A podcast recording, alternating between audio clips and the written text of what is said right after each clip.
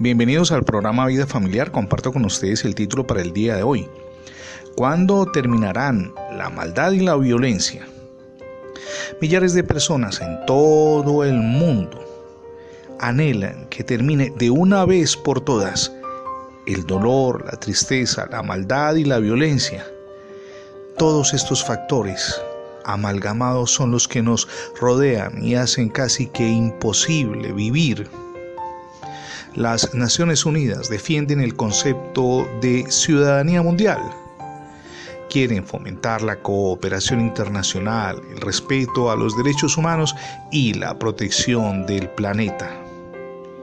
De hecho, el anhelo de que terminen la maldad y la violencia no es nuevo, ha existido por siglos.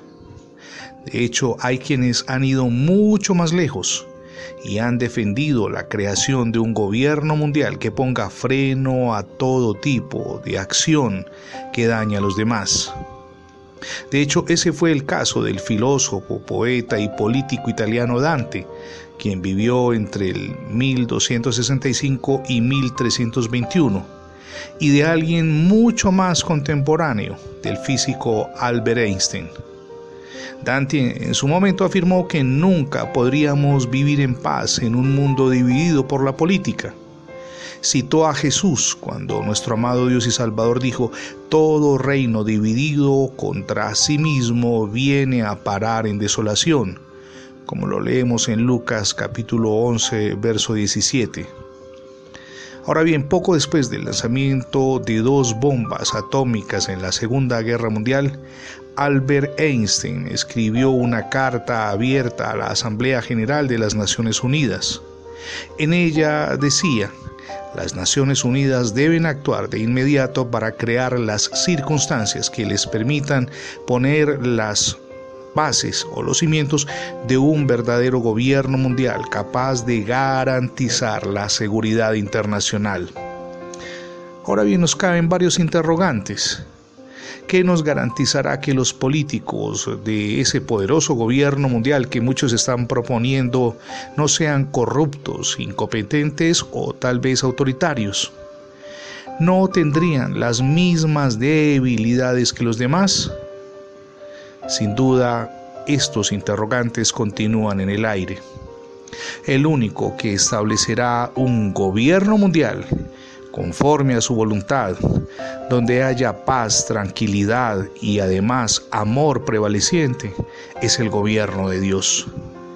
En el libro de Isaías capítulo 9 versos 6 y 7, y voy a leerlo en la versión Dios habla hoy, encontramos el texto que dice, se le ha concedido el poder de gobernar.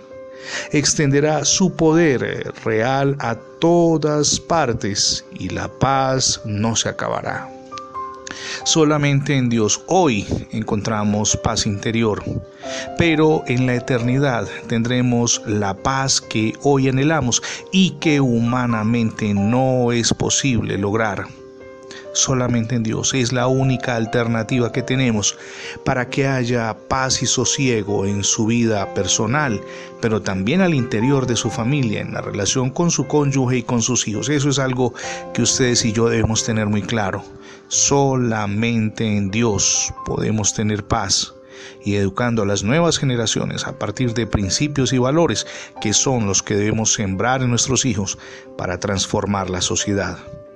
Permítame preguntarle, ¿ya recibió a Jesús en su corazón como su único y suficiente Salvador? Hoy es el día para que lo haga. Permita que nuestro amado Dios y Salvador Jesucristo gobierne su vida, pero también su hogar. Es la mejor decisión que podemos tomar. Gracias por escuchar las transmisiones diarias del programa Vida Familiar. Recuerde que ingresando la etiqueta numeral Radio Bendiciones en Internet tendrá acceso a múltiples plataformas donde tenemos alojados nuestros contenidos digitales.